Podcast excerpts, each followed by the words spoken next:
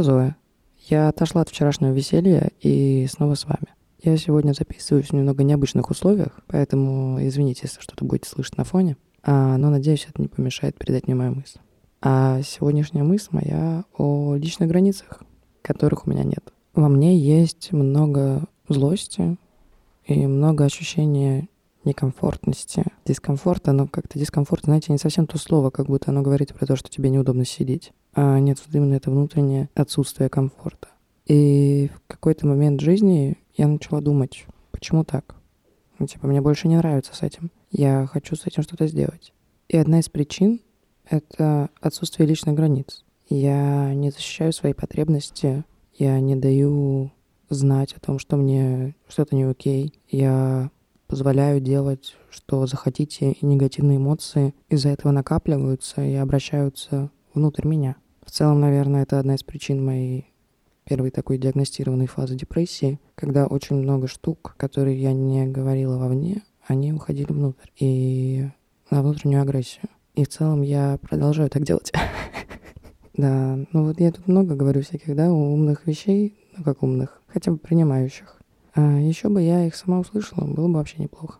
И в связи с тем, что я не уважаю свои личные границы, не защищаю их, не берегу их, я часто, если не все время, хожу напряженная, как, знаете, как струна такая вытянутая. Причем непонятно почему. Ну, то есть, может ничего плохого не происходить, но все равно я прям вытянутая по струнке. И, знаете, ну, чуть-чуть меня заденешь, и я уже взорвусь. И это явно какие-то накопленные эмоции дискомфорта, которые во мне есть и которые не помогают жить, и с которыми явно надо что-то делать.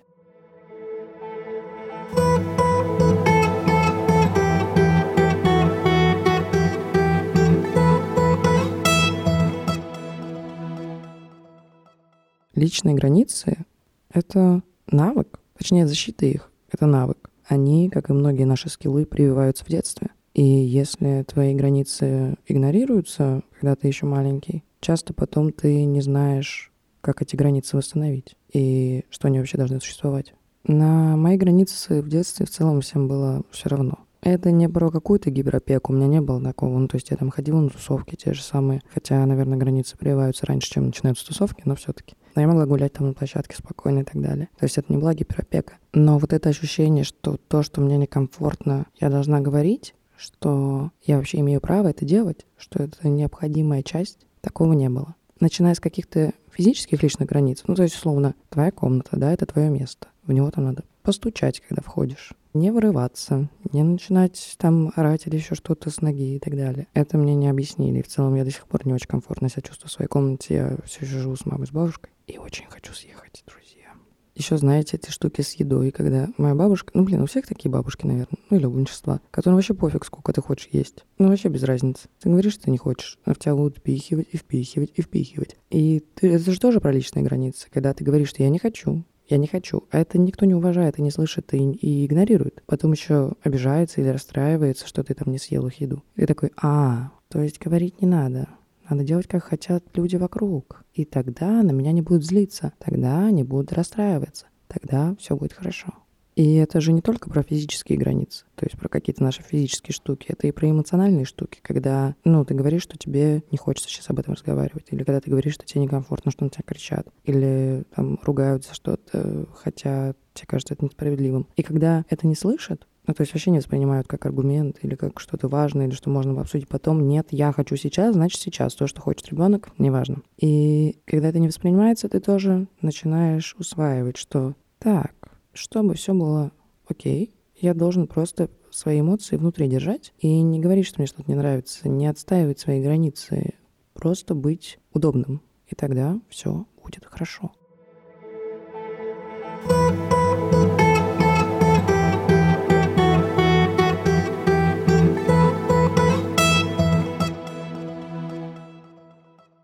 Мне, конечно, очень нравилось долгое время говорить, что мне абсолютно все равно на то, что говорят люди вокруг, на то, как они меня воспринимают, как ко мне относится общество, и вся я такая, не такая, как все. Но очевидно, что нет.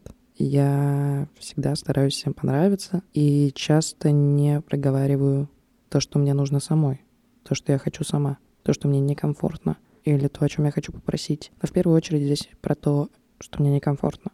Я могу долго слушать человека и не спать, хотя очень хочу спать.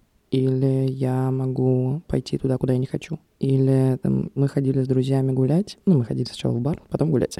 И я хотела очень домой спать. Но я не могла никому про это сказать. Хотя это какая-то очевидная вещь. Я знаю очень много моих друзей, которые просто бы сказали, я хочу спать, я пойду.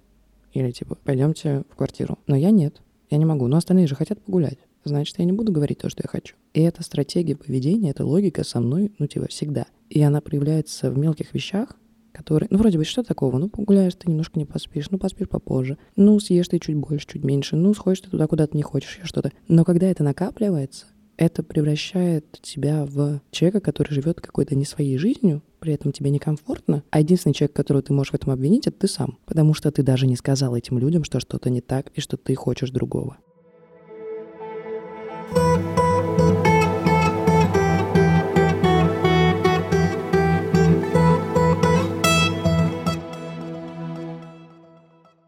Мне очень долгое время казалось, что всегда всем помогать и быть везде ради всех и поступаться какими-то своими штуками ради других — это мое лучшее и едва ли не единственное хорошее качество. Это прям была моя, не знаю, моя мантра, мой смысл.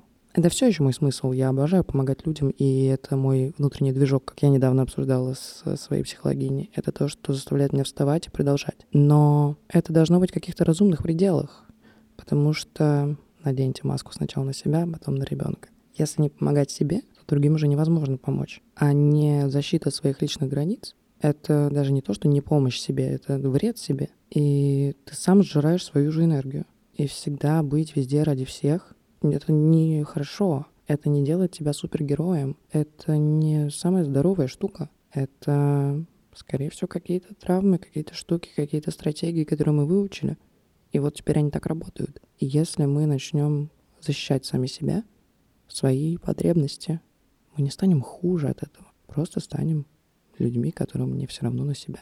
И сейчас, наверное, как-то скептически часто относятся к этой фразе про личные границы. Ее стало достаточно много, и там и в медиа, и люди начали узнавать ее. И меня на самом деле раздражает, что к этому как-то скептически относятся, потому что это же очень классно, что мы начинаем говорить про такие базовые вещи, про которые на самом деле мы все должны знать как дважды два. Но только сейчас мы их открываем, и их становится просто очень много одновременно, и мы такие, блин, Опять она говорит про свои личные границы. Она что, защищает это все? Господи. Психолог что-нибудь ходит.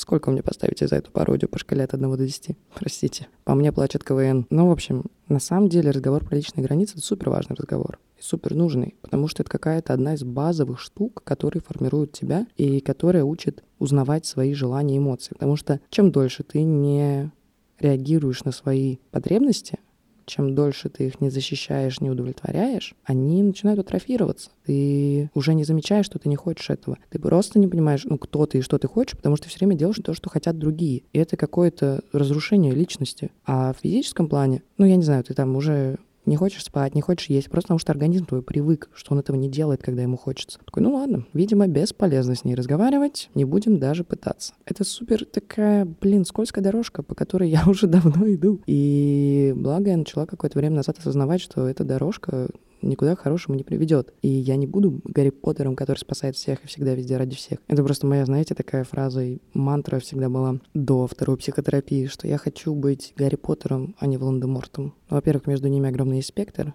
а во-вторых, Гарри Поттер тоже не святой. Всегда быть удобным и угодным — это не про хорошесть. Я рада, что мы начинаем про это говорить. Потому что на самом деле выстраивать личные границы во взрослом возрасте — это очень сложная штука. Ну, я вот попробовала, и я как будто заново учусь ходить.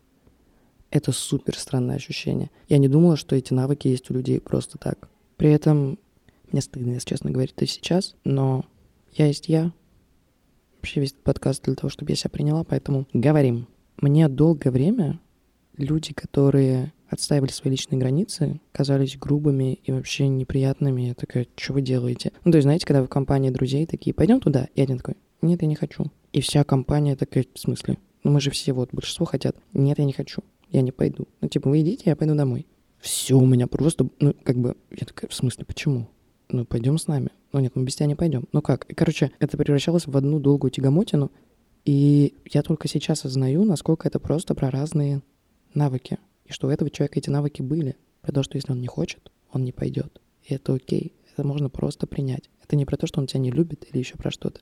Просто он хочет по-другому провести свое время. И это окей. Да, наверное, с этим иногда тоже бывает перебор, когда человек слишком агрессивно там защищает свои границы и так далее. У всего есть свои крайности и дело в балансе. Но просто переживать из-за того, что человек что-то не хочет и не идет со всеми или ваши желания не совпадают, это такая глупая фигня, которая все еще у меня происходит, к сожалению. Я часто переживаю об этом.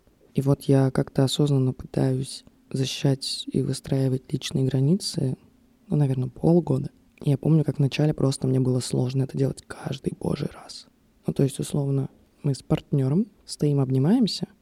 Я не хочу обниматься стоя. Я хочу обниматься лежа, потому что я устала, у меня болят ноги. И вообще, когда я долго стою, у меня болят ноги и спина. Я никогда об этом не говорю. Никогда. Друзья мои, если вы со мной долго обнимаетесь стоя, скорее всего, у меня уже все болит, потому что у меня больная спина. Но я буду стоять и терпеть эту боль просто потому, что я не могу сказать. И это очень сложно. Для меня это супер сложно проговаривать те штуки, которые мне не нравятся, или те, которые я не хочу делать. Потому что я боюсь, что это вызовет ту же реакцию, которая была в детстве, что вы будете злиться или расстраиваться. И вот это расстройство, оно про то, что мне кажется, что все хрупкие, все сейчас развалятся. И эмоции расстройства — это плохо. Хотя если человек расстроится от того, что вы что-то защитили, это же не страшно. Он переживет, он не хрустальный. Я вот сейчас, если честно говорю, и у меня у самой в голове Эврика. Как же важно это проговаривать самим себе. Поэтому в следующий раз, если я не захочу что-то делать, или наоборот, захочу удовлетворить какую-то свою потребность, я постараюсь об этом сказать. Скорее всего, мне будет сложно. И это прям надо сильно приносить сознательно, потому что на подсознании у меня такая штука не работает. Но это того стоит, потому что это повышает уровень комфорта, уровень ощущения, что ты живешь своей жизнью, которую ты хочешь, при этом это вообще не разбивает мир вокруг. И мир не рухнет, если ты не захочешь идти туда, куда хотят идти твои друзья. Или обниматься. Или говорить на некомфортную тебе тему. Или есть то, что ты не хочешь есть. Мир не разрушится, а тебе станет легче. Да, Зой? Услышь это, пожалуйста.